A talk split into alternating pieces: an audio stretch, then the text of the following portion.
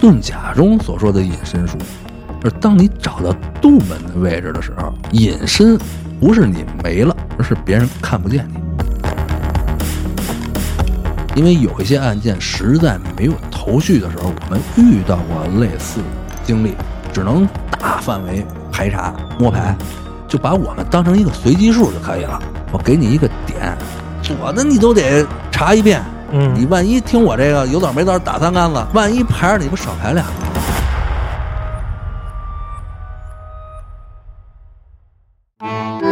欢迎大家收听由后端组为您带来的“邪事”栏目。喜欢听哥几个讲故事的，可以在微信公众号中搜索“后端组”，关注我们，里边有小编的微信，您可以通过小编加入我们的微信群，与我们一起交流互动。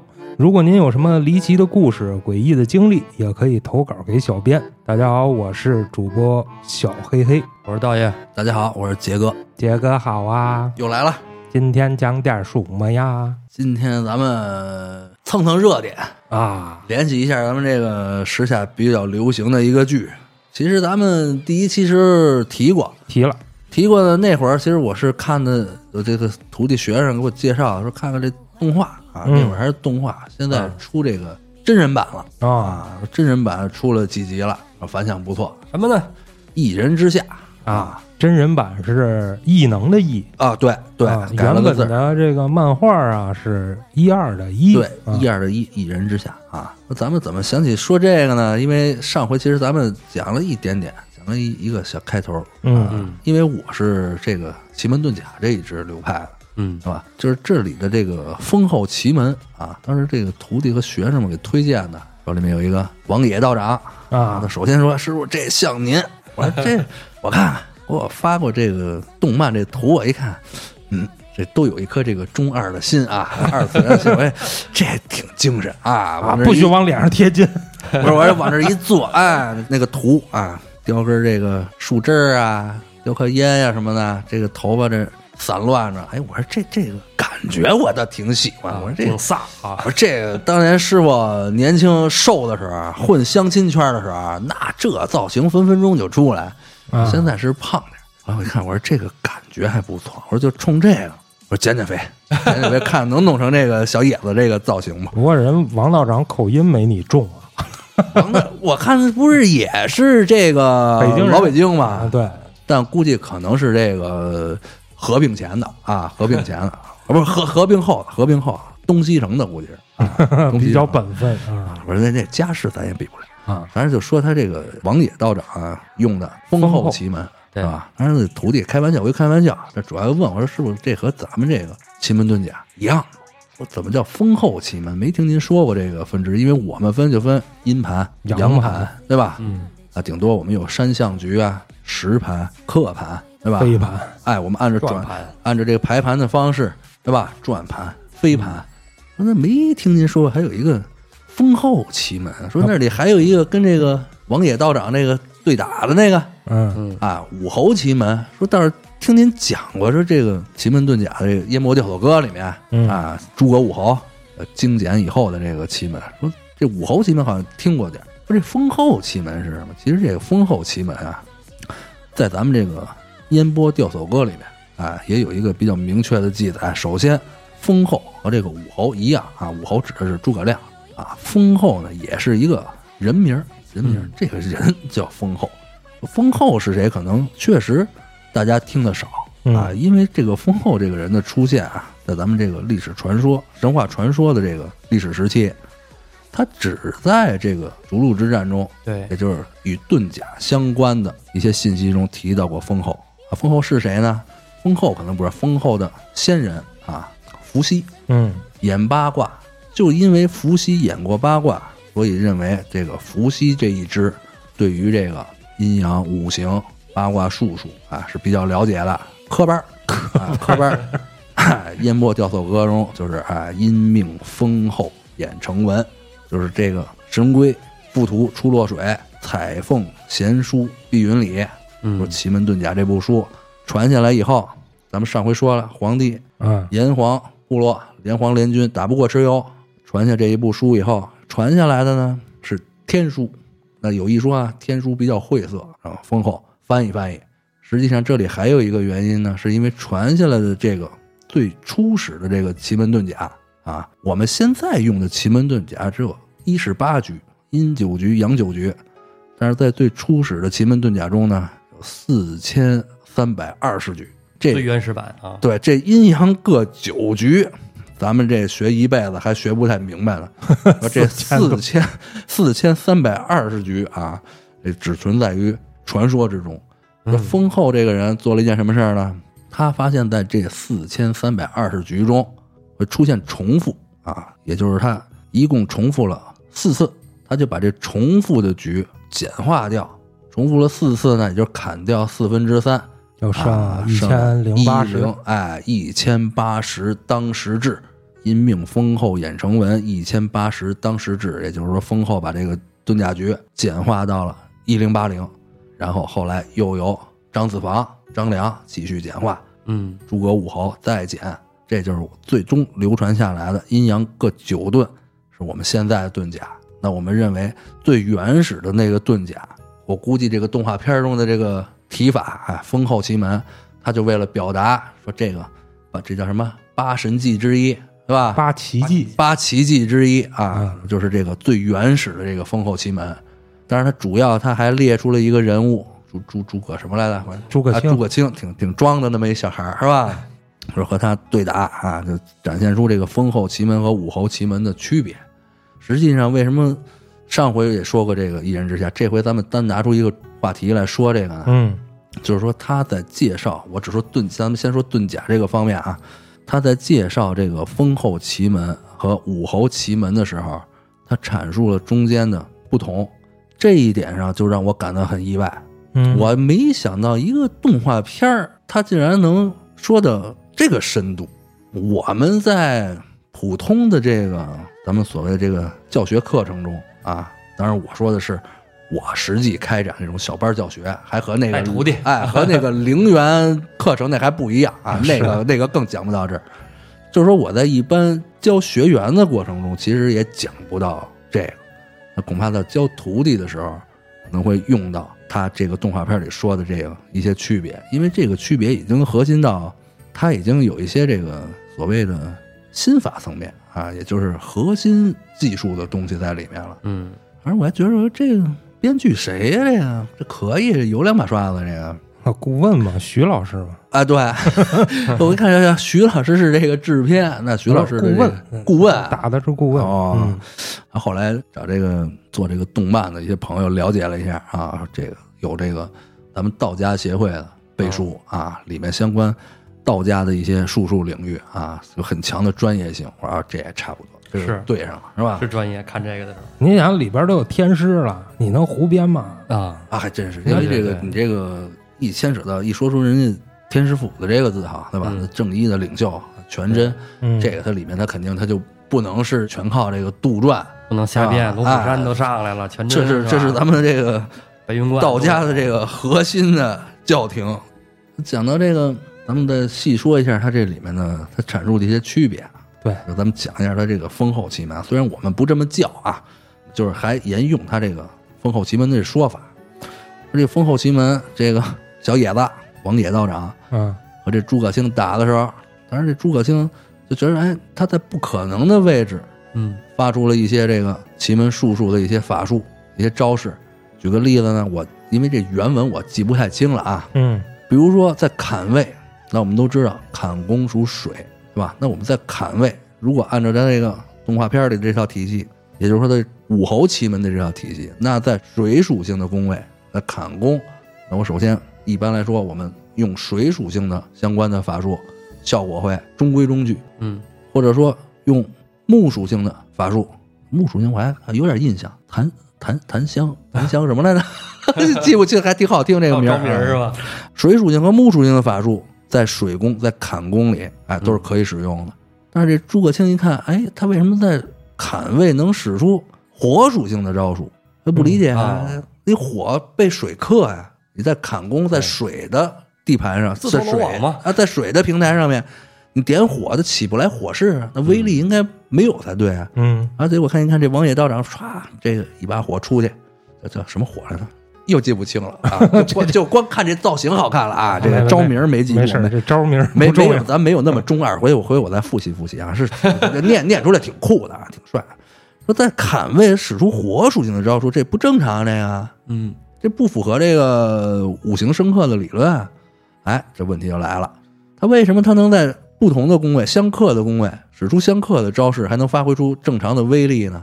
也就是说，在封后奇门他的这套体系中，这里有一个，不管是我们现在用的这个现世用的奇门中，不管是什么排法啊，我们都有一个中宫的位置啊。奇门遁甲就是九宫八卦，嗯九宫格。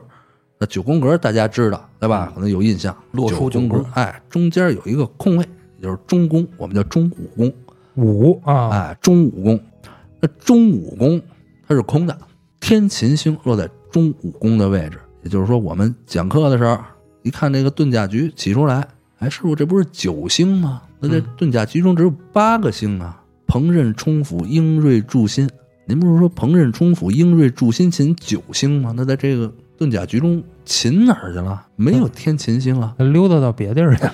在元旦盘中，也就是我们所说的正盘啊，在正盘中，天琴星是落在了中武宫啊。但由于中武宫是空，没有其他的符号相应，那我们用了一种方法，叫做寄宫寄，寄托的寄，天琴星寄放在哪儿，嗯它得符合一个宫位，是吧？那我们一般来说，我们常用的寄于坤二宫，还有一说跟着天瑞星走，当然还有更多的说法啊。简单说啊，就是天琴星它需要寄到一个位置，这个太具体了，咱们就不往深了讲了啊。是是是是，就说这个中宫的位置，在传统的遁甲中它是固定的。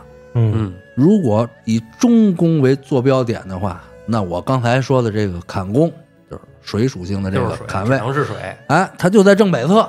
嗯，你在正北侧，你脚下踩的这个位置，它就是坎位。按这诸葛青的说法，你在坎位，你就不能使出火属性的，离火就出不来。哎，离火就出不来。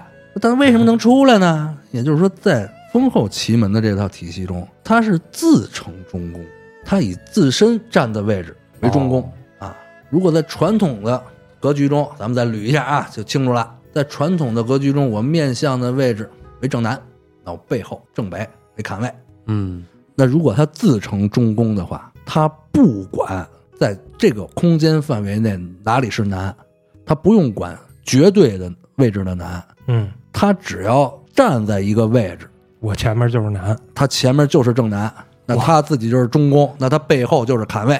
那如果他面对的这个绝对位置是正北，那也就是说南和北进行了转换，哦，那他后背原来应该是坎位，嗯，那实际他的绝对位置是正南，也就是坎水转成了离火。对，掉了个个儿。对，所以他在这儿就能使出火的法术了，对吧？那实际上咱们刚才说的这个转化过程中啊，咱们先不说他这个影视剧里怎么讲，就是这种绝对空间位置转化成相对空间位置的这种做法，严格说这就属于法术奇门。哦，内而外，外而内，把绝对位置变成相对位置。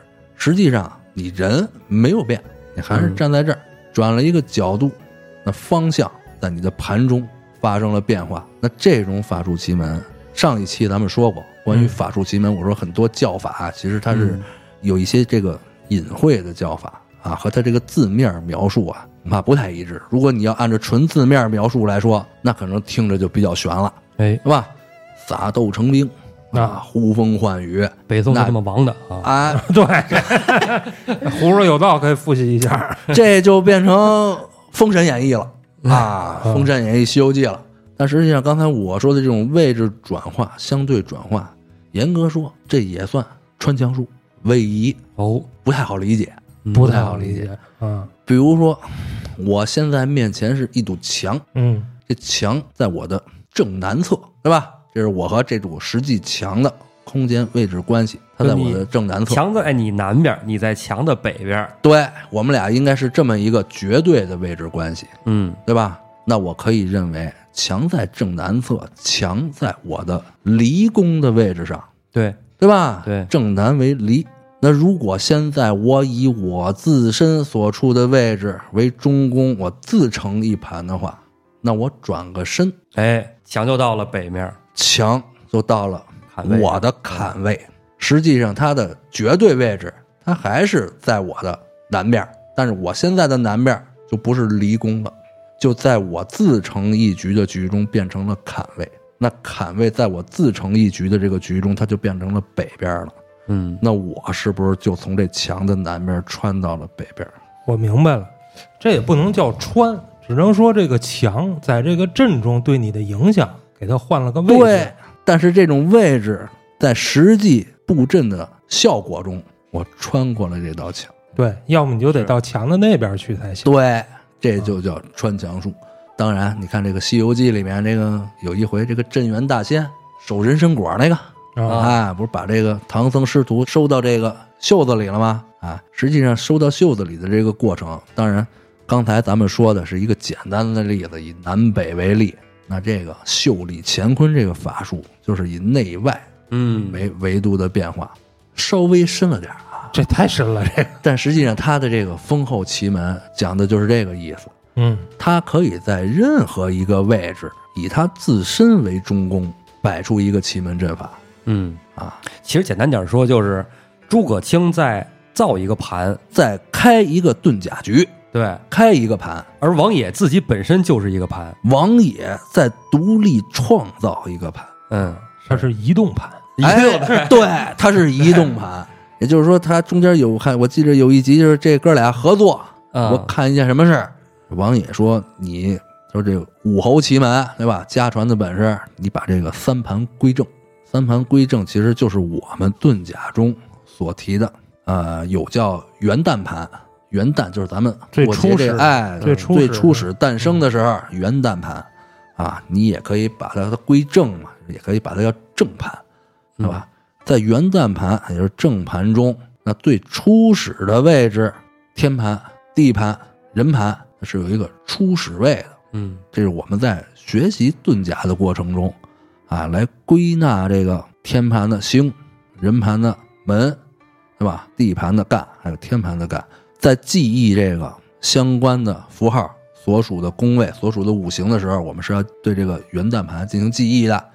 在它这个动画片里呢，哎说你把这个归正，哎，咱们从初始的位置来判断，来读这个盘，来预测一件事啊。那实际上呢，只有说武侯奇门能做到三盘归正，那封侯奇门能不能做到？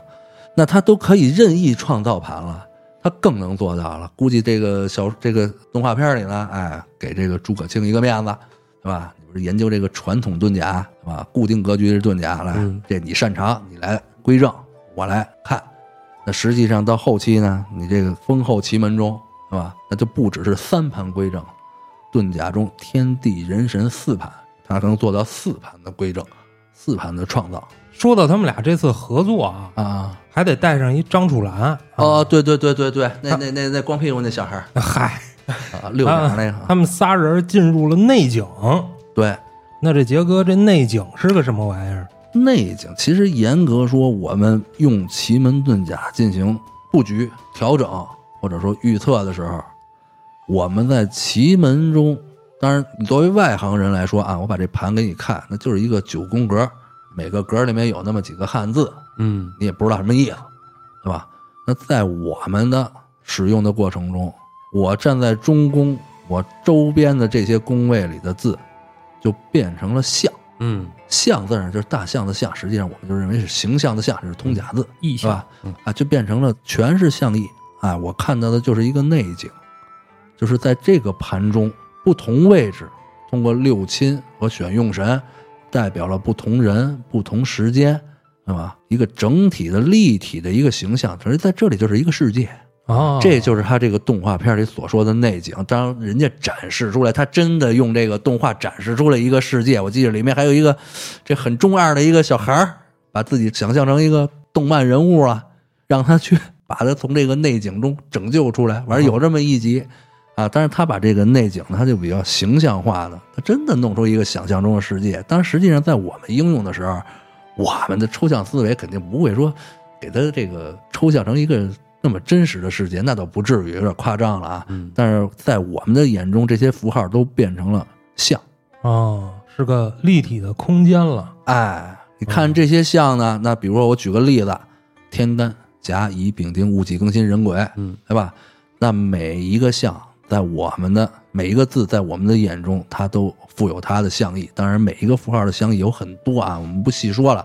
那比如说我这里我看到乙，它就不简简单单的是一个乙字了，它根据它的神盘、天盘星、人盘的门这几条信息综合起来，把这象意综合起来，哎，出现这乙字在我们面前就是一个事物，嗯一种情感，一种特质，它以象的形式展现出来了。那我在中宫，我周围都是这个，都是象，那也就是说，整个这个遁甲局对于我来说就叫内景嗯，啊，是在我心中看到的内景那我想再问问啊，就是这张楚岚在他们这个内景里啊，啊不是想看宝宝姐的那个身世吗？然后就变出一大火球来，啊，是是是然后他就有这么一段。迷失了，落死他了。这为啥呢？这个呢，你要是用咱们实际上来读盘时候的经验来解释呢，就是当你在内景中，我们获取的信息都是由这个盘中的符号抽象成象意，然后我们用内景也好啊，或者说用心观也好啊，你看到的这些象意。但是话说回来，这些象意是完整的，但是我们能读取到的信息，也就是说这些象这些符号在每个不同的预测者眼中的相意，其实它是有区别的。啊，你选取的相意是不一样，这和你个人的文化背景或者乃至于当时的身体状态嗯都有一定的关系。也就是说，你在读取内景的时候，有一些东西你是读不到。当然，我说悬一点，经常不是这个算命的老爱说这个天机不可泄露吗？啊，也就是说，实际上如果比较复杂的，或者说是这个影响比较重大的一些展现内景的展现，那我们所谓比较复杂和比较重大，那就是翻译过来说，就是我们不常见的一些组合。那我们一般读取不会读取这种很极端、很个例的案例。嗯动画片中，这个宝宝姐那就不是正常的人类了，啊，对？吧？它是一活了几个比较，百年，不是一个比较极端的像了。嗯那这种东西在我们现实中遇到的盘中，我很难去读一个信息，比如我读这个人的阳寿，或者读这个剑商。那我们剑商高的人，我们认为他可能高于平均年龄，嗯对吧？比如说北京市城镇人口的平均寿命，这个人剑商很高啊，比如平均寿命八十，那么可能看到的，哎，百岁老人的像。但但再高，我也是在一个范围值以内。我总不能说这个人的剑商高，我认为他能活到八百岁啊。啊 这就像了哎，这就像你这个测谎仪，我看那个 X 档案啊啊，测谎仪中有一个问题，你是不是活了二百岁了？啊，这人说回答是还是不是？反正那个他这个显示这个图标它就异常，也就是说这个是超出了我们的常识性认知的一些东西。嗯，那在你的内景中，它就读不到啊。当然也不至于说，那我读不到，就像他们那个啊，走火入爆爆炸了，走火入魔了，倒也不至于。反正我是没有遇到说这种实在很例外、很极端的这种案例，读不到了，我这走火入魔了，倒也不至于。可能咱们没有人家这个想展现的那么高的道行，也有可能啊，也有可能。那 毕竟人家是神那个什么来，八神记是吧？八奇迹，八奇迹啊，八奇迹是吧？嗯然后我记着还有一集，刚才咱们说了这个内景，说了他的这个在不同宫位属性。我记着可能还有一个是讲的是八门，啊，有一段讲了一个八门，好像是修成伤度，情死情开。哎这个诸葛诸葛家的几个小孩儿啊，看这诸葛青输了，过来这个 砸场子来了，是。说来来了三个孩子，也也不是孩子吧，反正就是来了三个年轻人，哎，挑战这王野。嗯。它里面带的八门，用的八门相关的法术啊，修生伤度，景死经开。那在我们的现实应用中，其实八门应用的也比较多啊。我看了看它动画片里的描述，还基本都符合咱们这个现实中奇门遁甲八门的象意。说它在一个杜门啊，遮蔽隐藏，走到杜门的位置，哎，这王爷就看不到他了 啊。走到这个生门的位置，生发生气比较足，嗯用这个木象意的法术，是吧？生根发芽，走到荆门这儿呢，主突然出现，偷袭，哎，偷袭、闪现，惊恐、惊吓，哎，就是应咱们这个经门的相啊。这八门应的也挺全，嗯，之前跟杰哥聊过这杜门，就是说不是你真的消失了，只是别人没注意你。对，这就是杜门在现实中的应用。还回到刚才前面提的这个所谓的这个法术的一些命名啊，嗯你说这隐身术，为什么说它咱们说的这个法术，它属于这个很玄的这这这这一类的解释呢？它不符合物理规律，对吧？对啊这个人分子构成由这个原子构成的，不可能歘一下没了，能量哪儿去了？质量没了，那不可能，嗯对吧？实际上，在我们遁甲中所说的隐身术，而当你找到杜门的位置的时候，隐身不是你没了，而是别人看不见你。你不注意你，他注意不到你了，看不到你了。那对于他来说，他的感觉就是，哎，这人哪儿去了？啊，隐身了，啊，这么个隐身术。实际正在那杜门那儿站着呢。哎，其实这个用咱们这个汽车的盲区也可以解释，啊，嗯大卡车的盲区，这人就在这车旁边呢，但是你这反光镜就是照不着，你的视线由于反光的折射受阻了，进入到了盲区。那杜门就是在术数层面找到了你的盲区，嗯站到你盲区的位置，哎，他就在那儿站着，你就看不见。说那这这有什么用呀？你这你这想进个这个卫生间偷拍什么的，不不不不，不是人你是躲过去了，嗯摄像头你躲不过去嗯啊。那不过说那这摄像头没有？哎，对，摄像头也有盲区，哦，摄像头也有它杜门的位置啊。说一到哪儿找这个安排摄像头，都找这个相关的这个案件的单位、专业的单位，让你无死角、无盲区，那还有杜门吗？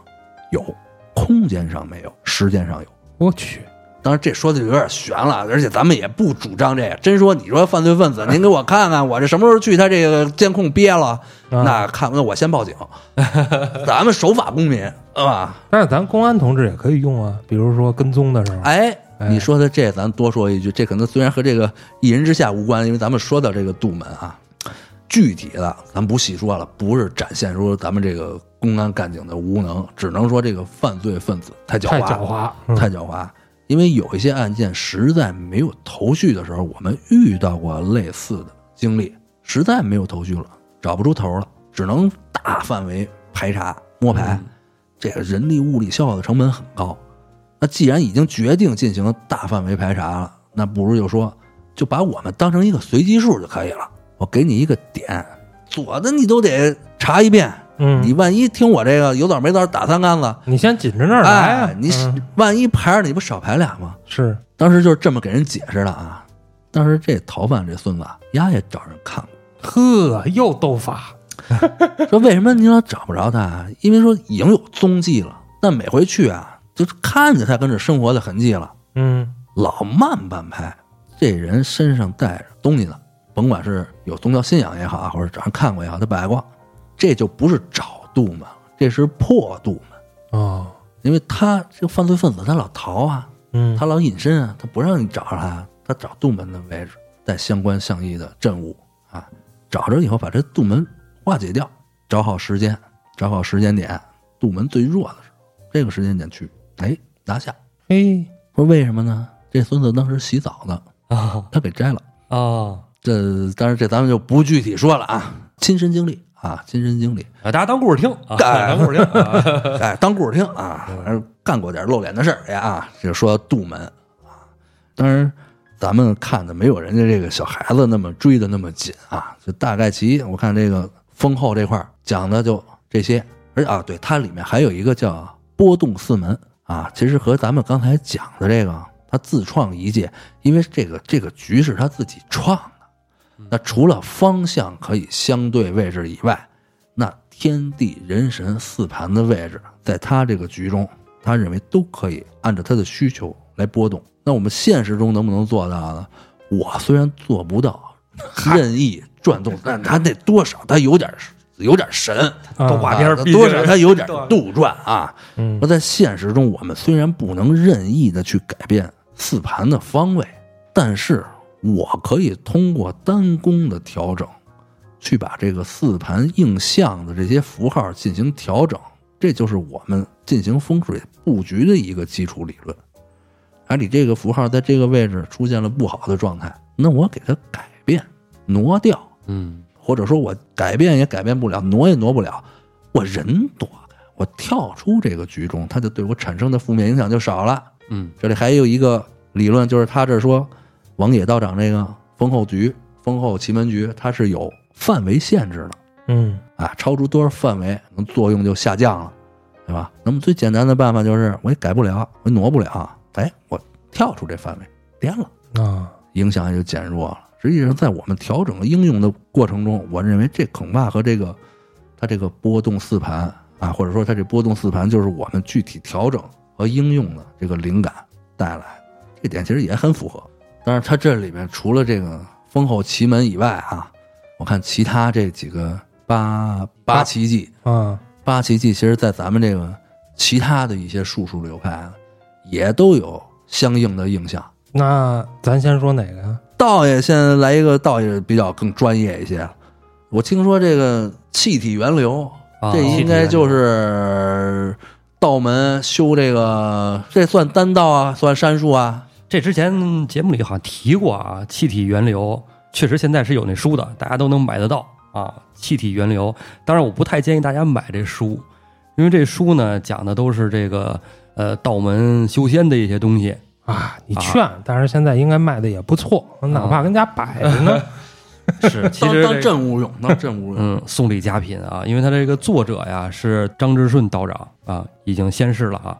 他的道号呢叫米精子，这个书哦大家就是都可以买得到啊。其实他出了很多书，包括一个济世良方，专门就是各种常见病的药方，就说这些方子我自己存着没有用啊，公之于众，大家都能受益。然后还传下来一套八部金刚功，现在包括在 Keep 上啊，都有这个课程的教学。我那会儿练的时候还是买的那书呢，那会儿还不兴呢，不是怎么着？你练这气体源流了？没有我练的八部金刚功。哦，气体源流那是道门武术嘛，山医命相卜里的山修仙的，那个太深奥了，这个东西实在是看不懂。就是每个字儿都认识，但就是不明白。哎，对对对，对对对大受震撼。啊！这个张真人 把这本书啊，其实是从各个的这个道经里嗯，集齐那些精华哦写的气体源流啊。这样的话，其实是方便道门中人修行，你不用再这个也看那也看了，你就看我这个。您别倒藏一下哇，四千多卷，你看那个去，没那功夫。哦啊，你就看看我这个，基本就是精华都在这儿了。精编版。哎，我这看完了，我能御剑飞行吗？这在那飞不飞行那不知道，反正你先能看明白再说吧。这这就跟那个你看那个修仙小说的，知道吧？啊啊，结丹、啊，结内丹、内丹我我没看过那啊种小说结。内丹，元婴出窍。元婴这小孩从这儿砰出来，你看那咱那动他动画可能没有，是不是到漫画呢？他画到这儿了，我没看过漫画。小人出来就咔咔咔就跟他们就打去了啊！张出来哦嘛，哎这就气体源流，其实大概说的就是这么一个套路。当然，这可能还是道爷讲的更专业一些。嗨，反正他也没看懂，没有没有，反正就是买了，嗯看懂他也不坐这儿了，是吧？就飞着了是吧？飘着啊嗯今儿我又不用开车来了。到爷，咱们这个属于真的咱俩换着修啊。我主要我还是先把我这个遁甲这我先修明白啊，修明白。你主要修这个气体原理。哎好嘞，我也给我再开开，咱们俩这哎，是互通有无啊。这叫什么双剑合璧那种修啊？别一人咱左右互搏不行，是吧？哎呦这给我双修啊！双修啊！哎呀，哎呀，那么脏呢！我回去告胡子儿。这双修这愣一愣啊，双修这个，呃，道爷说说了一个气体源流，然后我是这样，因为因为它这里面有一个不是八奇迹之一嗯，啊但是那个比赛里边有这门派啊，啊，他这个罗天大教对吧？对对对罗天大教里面，哎，我看因为有两个挺明显，俩东北哥们儿，那必须是出马的。哎，东北马家啊，讲这吾皇百柳灰啊，哎，这里就说到柳，哎，我觉得当时他那台词很帅啊，我觉得啊那点我记得还挺清楚。长白山柳坤生，然后这个福禄派那个掌握这个那叫通天路那啊，哦通天路那老爷子不也不敢跟人家这个柳大爷较劲嘛？对吧？他说这个出马，其实他就属于东北这个萨满教的对嗯一支，是吧？胡黄白柳灰，你看他那个上身以后，可还吐信子呢，是吧？嗯，啊，这柳坤生柳大爷，那实际上呢，现在看这形象知道，哎，是蛇仙。那他这里为什么叫柳仙呢？这个可能，咱咱不是说自吹啊，也不是说大部分人不知道，因为他这里这个柳啊，他就得延续到这个上古的五灵，五灵五实际上就是五类啊，哦五类。这个柳，柳指是谁？啊？相柳，木字旁一个眼目的目，照相的相，相柳。也有书中记载是柳相，实际上这就是林类的鼻祖，哦，就是蛇这种爬行动。物，哎，虫类，虫类的鼻祖。虫，大虫虫类的还不是林类，虫类的鼻祖，嗯，大虫，虫类，啊。哎，大虫。柳，还有一个呃，裸鳞毛羽鲲，啊，裸鳞毛羽鲲，对吧？裸这相对来说就复杂点儿了。裸裸代表什么？裸其实指的就是咱们人哦，没毛了。嗯，那说这个不也有那大胸毛什么的呀？啊，哎，为什么管我们管那叫返祖现象啊？咱不属于这个裸这一支啊，裸鳞鳞鳞片带鳞的动物，比如说鱼啊、啊龙啊，哦所谓的鱼龙变化，对吧？嗯，鱼化龙，哎，它为什么鱼能化龙，它别的化不了龙？因为它都是鳞的，它是一只，哦，都是鳞这属一属的，裸鳞毛都是毛的，毛，其实它也分。嗯，啊，你看这《西游记》里为什么说这个孙悟空说这你这个扁毛？孙悟空说这个大鸟，说这个金翅大鹏是一个扁毛畜生，哦，那毛是那那实际上是羽，哎，啊咱们裸鳞毛羽鲲中的羽，那认为这个毛它是扁的，羽类的为羽，那毛呢，这就和扁相对的是圆毛畜生，哦，圆毛。你比如说咱们这个很多这个哺乳类动物，对吧？猫、狗、猪、牛、羊，嗯，包括猴，这都算圆毛啊。毛羽刚才说了，鸟类，大鹏啊，鸟啊，鲲鲲实际上指的就是这个象柳柳象，蛇类、虫类，虫类的祖宗鼻祖就是这个，鲲，哎，昆昆虫的昆啊，虫类的鼻祖就是这个柳象。实际上在记载中啊，奇丑无比，不像这个影视作品中的这个你说这个相柳啊，咱别别提演员名了。我看有一个什么，前两天我刷刷这个短视频，里面有一个相柳，我说这形象他妈能是相柳吗？这个太好看了，对，那奇丑无比，浑身上下就散发着这个瘴气、毒气。哦呵，啊，因为你想这虫类嘛，啊，地底下出来的潮气、毒气、瘴气，对吧？这个啊，也就是说，我们一说柳，一提这个柳字儿，啊，代表的就是这个虫类的这个鼻祖，虫类之长，哎，就是这蛇。那实际上，为什么咱们说的这个出马这个，就说那个现在这个年轻人，嗯，妈不出道不出圈儿，改出马了。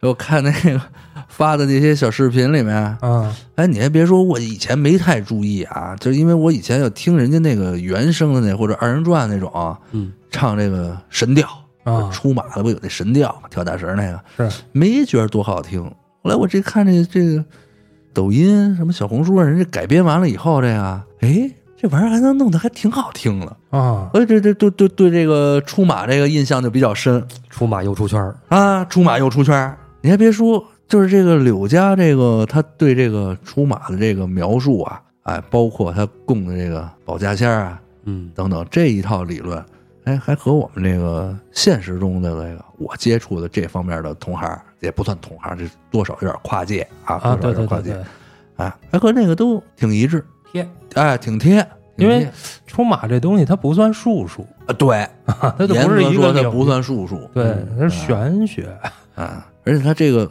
由这个出马又引出了一个这个奇迹，对吧？那叫居居灵潜潜将，他正好他为什么这居灵潜将他正好克制这个出马呀？你把我柳大爷给拘了，把柳大爷还给我，那个是不是？啊，对，你这个出马，它属于是请这个灵体上身，上身，神啊，那个呢是差遣，或者说可以认为是契约，嗯，差遣拘过来，拘遣居过来，再遣出去，拘过来供我差遣，拘灵遣将。但是这里好像还有一个说学的更全的一个啊，反反派的一小子直接就给你吃了，啊，直接就给吃了，然后把你的能力就变成我的了，就吸收过来了。那就不叫遣将了，这这个这反正现实中是没遇到过啊。这就吃灵了，这就叫啊，啊，为什么这个也有点印象呢？我看他和这个居灵遣将那个小孩儿，封家的，哎，封家的那个小孩儿打的时候，这小孩儿这个他居的这些灵中，或者说他和他有契约的这些灵中，有一个大国手，嗯，老中医，老大夫，就靠他治病的。他我看他跟那个坏蛋啊，跟这个坏人抢这个柳大爷的时候，抢不过了。嗯，他这居临遣将这功力可能不如人家，抢不过了，把这个中医这爷爷给召唤出来。那针法是叫什么来着？它可能类似于这个我们所说的这个鬼门十三针似的。讲这个呢，是说在现实中我们的一些中医的针法中，有一些能够激发人类潜力潜能的，实际上就是比如说刺激这个肾上腺素分泌嗯啊，激发潜能的，但是它副作用会比较大。把这老头儿给请出来，啪啪啪，又把这个柳大爷又给抢回来了。柳大爷就颠了，颠了柳大爷快走，因为他不走，他又被那个坏蛋给拘回来了。是这会儿就是等于是解除契约，就是我们所说的这个出马你请仙儿过程中，这就等于是送仙儿，啊，送走了，咱俩没关系了，您不用再帮我了，你赶紧跑。刘大爷跑了，这看着还挺感动。嗯，那咱按着剧情往下啊，就该是这个大叫完了之后啊，啊，这个全姓的开始捣乱了。全姓捣乱的时候呢，这个陆老爷子是吧？哦，那我这是讲什么了，通天路。啊，对，展现了一下这个你看。这没没认真看，啊这在大叫之前，这老陆挑事儿，哦，对对对谁赢了大叫，我拿通天路给谁。那会儿没展示啊。啊，对对对，那会儿人没出手，对，完了之后一展示，嚯，还挺厉害。画这符嘛，对对，凭空画嘛，这个。嗯，对，实际上你看那个字儿是路，那我嗯，们认为它实际上就是描述的咱们道家的这个符箓派。对，我说这符和路啊一致，就是那个字儿，都是竹字头，下面一个路。但是这都通天了。实际上，我们认为这个符箓上面为什么这个咱老百姓有句俗话说这孩子写字儿妈鬼画符，啊，什么意思呢？就实际上我们这个符上面这字儿看着好像像中国字儿，啊但是好像又和我们随着这字儿又不太一样。这个笔画的延伸展呀，这个具体的组合，这好像不太像字儿特别像 AI 画的。有的地儿还画小人儿、画闪电是吧？啊。实际上，为什么管它叫鬼画符呢？就是说这个字儿啊本身不是给人看的。当然，咱不是说说的那么玄，但是你看这个《盗墓笔记》中说的这个水文，对吧？说这给鬼看的，张起灵会那样咕咕咕咕叫的跟他妈蛤蟆似的。我看电视剧里演的，就是说这个符字儿，符箓上的字儿，嗯，这个符字儿给上面给仙家看的，嗯给，天看的。我叫你来帮我，你得能看明白。是吧嗯，或者说其实是向天借力。哎，对对对对对对，嗯你看这个画符啊，现在不是说说咱拿个笔照那符，啪啪画两笔就出来了。您也使朱砂，您也使黄标纸，不是那回事儿。其实这符吧，它是有一个很大的流程的。比如说，你先得这个踏钢步啊，向上天祈福、上表啊，就是意思是跟上天先沟通好了。我现在就是哎，跟神灵已经沟通了，我再给你画这个符。这个时候这符才有效用呢。哦，踏钢不抖，是吧？对，所以说啊，那手机壳上那个呀，就没什么大用，可能。这又回到咱们上一期说的这个了。哎，你要相信相信的力量呢，你要觉得这东西它就好，虽然它可能达不到哎，意念符箓强，啊，它达不到符箓本身的效用，当个镇物，对吧？当镇物的，哎，当个镇物，当个吉祥物，对哎，能用用。但你说，你说我这是哪儿请了一符？这符不是摆在墙上看的，不是放在这个手机这个背面这壳里的，符是沟通用的。短信本信是吧？哎哎，类似类似，哎，类似。嗯但是因为它毕竟这个天地人这三界不是互通的，也就是说，你这个符要想让上面看到，也就是这短信发出去，得通过基站转码，啊，转码把这字儿大家能都能看得明白。然后呢，怎么发出去呢？你往上扔肯定是不行，嗯对吧？它不是一个数据，它是一个实物，嗯哎，就是我们所说的烧符。嗯，啊，烧掉过去。但是这个是一个我们往上传输的对，一个状态，那往下传输呢，一样。我们在清明祭扫的过程中，嗯对吧？你说拿这个元宝纸钱儿，咱就是再不懂，说也没有说拿这纸钱儿供在坟前呢，那肯定是烧纸烧纸的吧？嗯，祭拜，对吧？那是往下送，这往上传请，哎，往下送达，其实这一个道理。反正都是烧啊对，烧它进行了一个转化过去。啊当然，这个我也不是修这个符箓的，咱们是皮毛啊，皮毛 就是聊聊，哎就是聊聊。略知一二。啊，有不对的欢迎指正啊。反正现在网上买那些你挂墙上的那个，反正我是觉得不大对劲。反正你要说这个黄表纸上您画个小人儿，弄个闪电五鬼搬运符啊，啊，对你写的这字儿，我要能看明白，说我要有这职能啊，我可以帮帮你。但我估计我要能看明白了，上面可能看不太明白你写的是什么。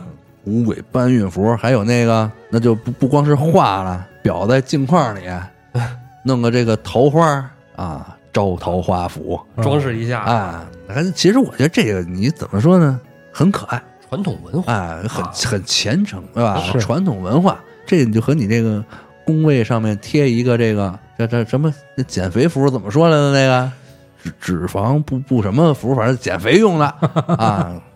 还有这个叫什么什么绩效什么，反正各种各样的符，啊，逢考必过符逢哎逢考必过符 bug 符，啊，对，没有 bug 符，哎我觉得它是一种国学文化的娱乐化的表现。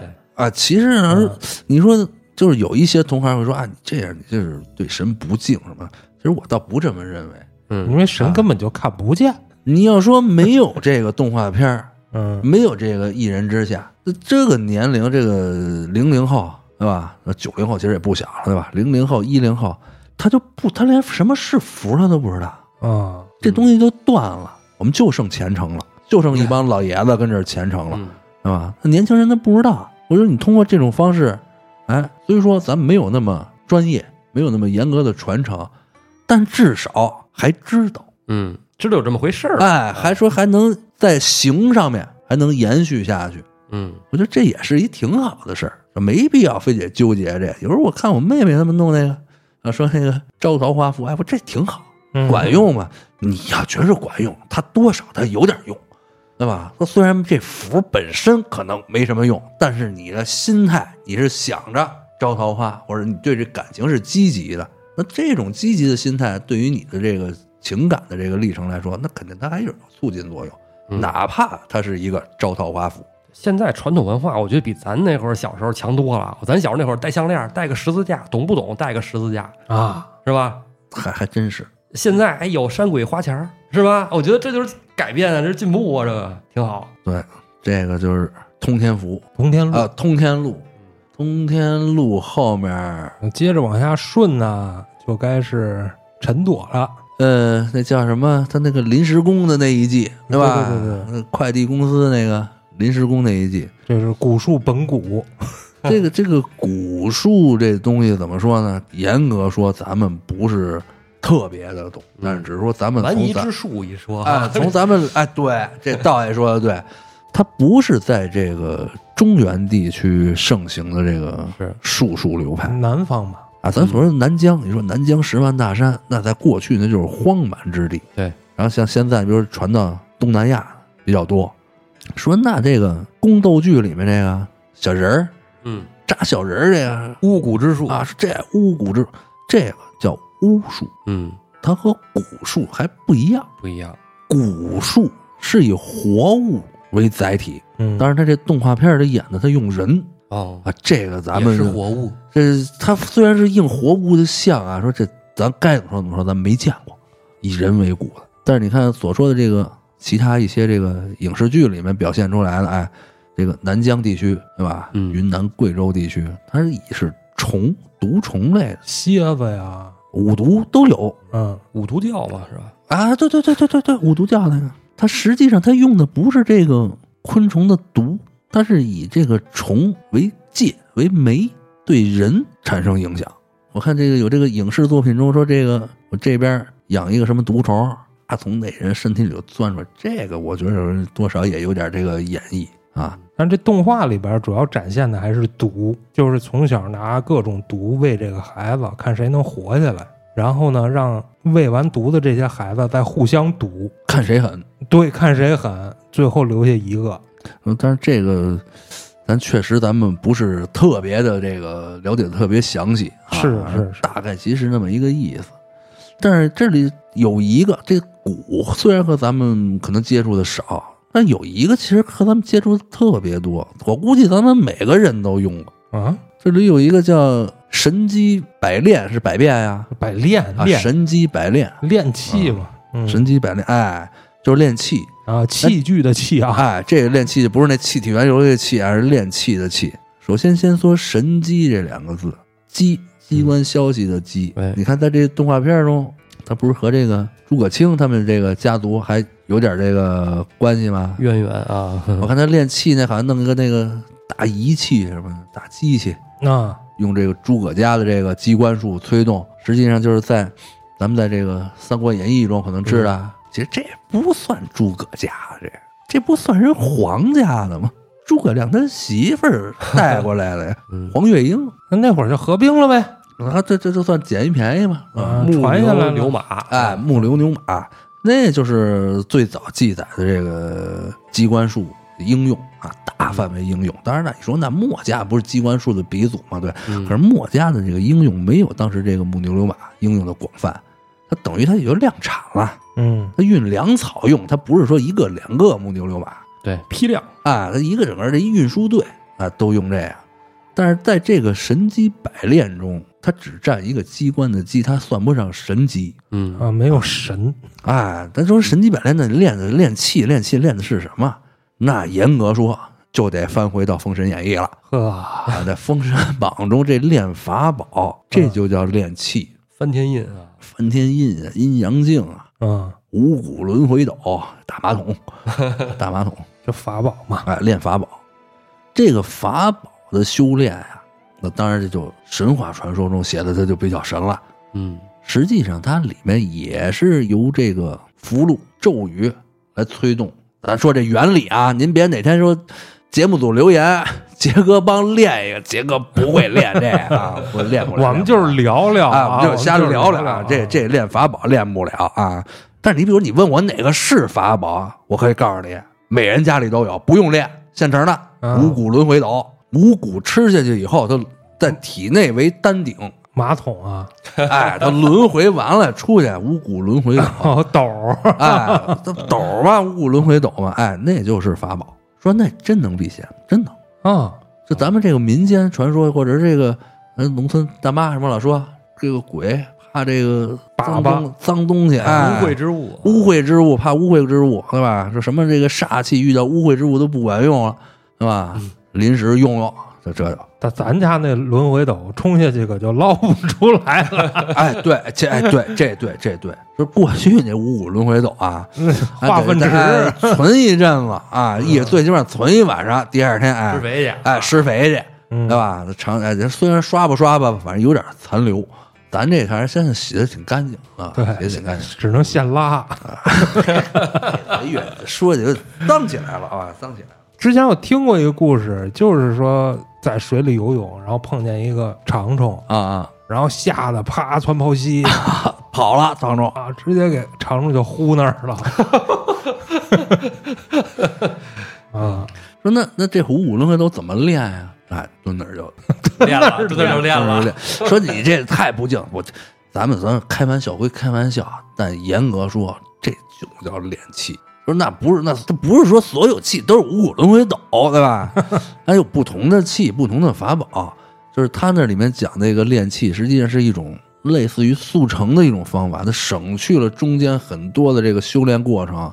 啊，对，好像是有提到，说是特别牛逼的练气师才能练出多少件儿来。对对对对，啊他们这一村儿全全对对对，他不说这个说这个这个练气师，说每个门派那嗯，都当祖宗供着，这个门派有一个，那个门派有两个。结果说他这门派好人手一个，这练的这个法宝，说这正常这练习师也不多少多少年练出一件来，说整个他那村儿好全有，批量生产，派出那小兵儿练那法宝这一次性的哦丢出去没了没不要了。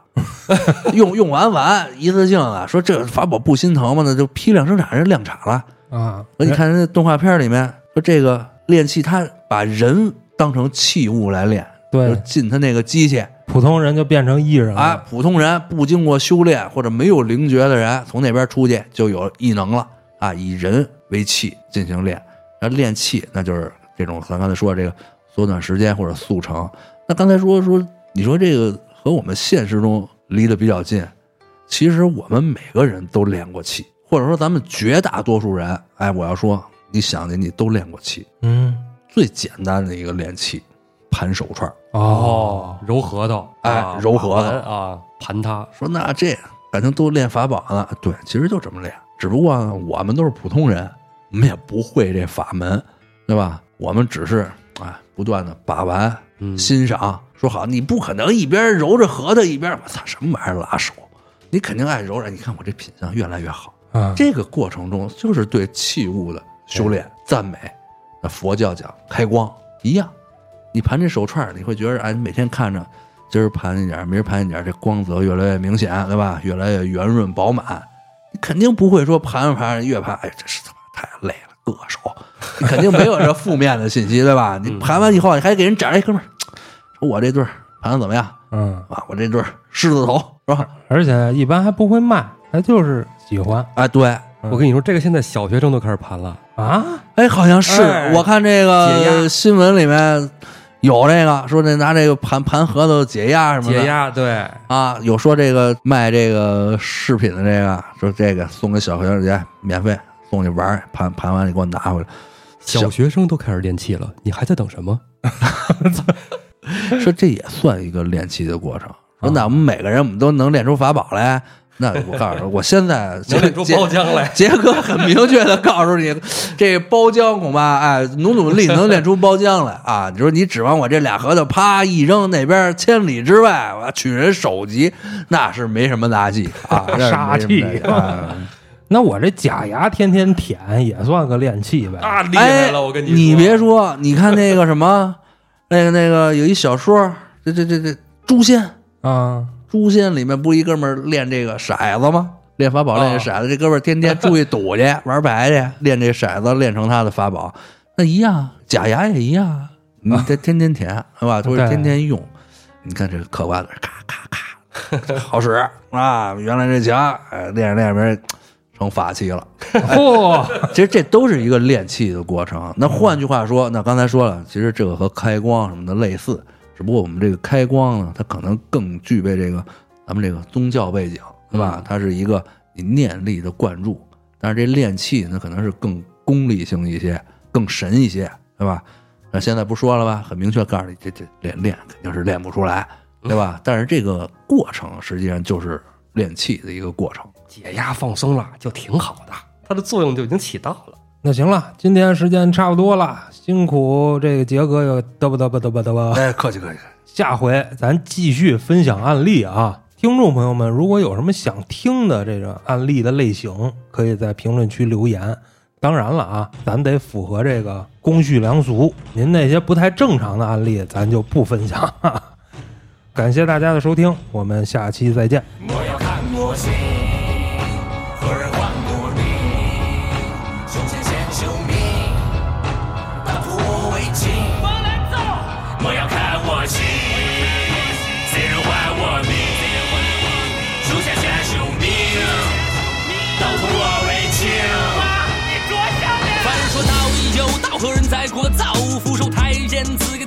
妙药，书呆再往下掉，别给道爷说教，都盘腿坐好，这人可没说笑。既然都是来出道的，千万别回头，虽说没图再不进来，也不再发愁。赶紧跟野狗子后头擦地刮血油，随便学个刀法哄个女娃跟你走。嘿，走了有好，久看不到路的何方，都自称是高手，半瓶水在那晃荡。如果你不信够硬，看我给你打个样，先来学学单刀，咋个上？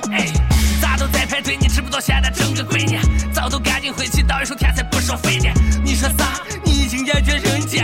好，那就来祝导演呈现。我要看我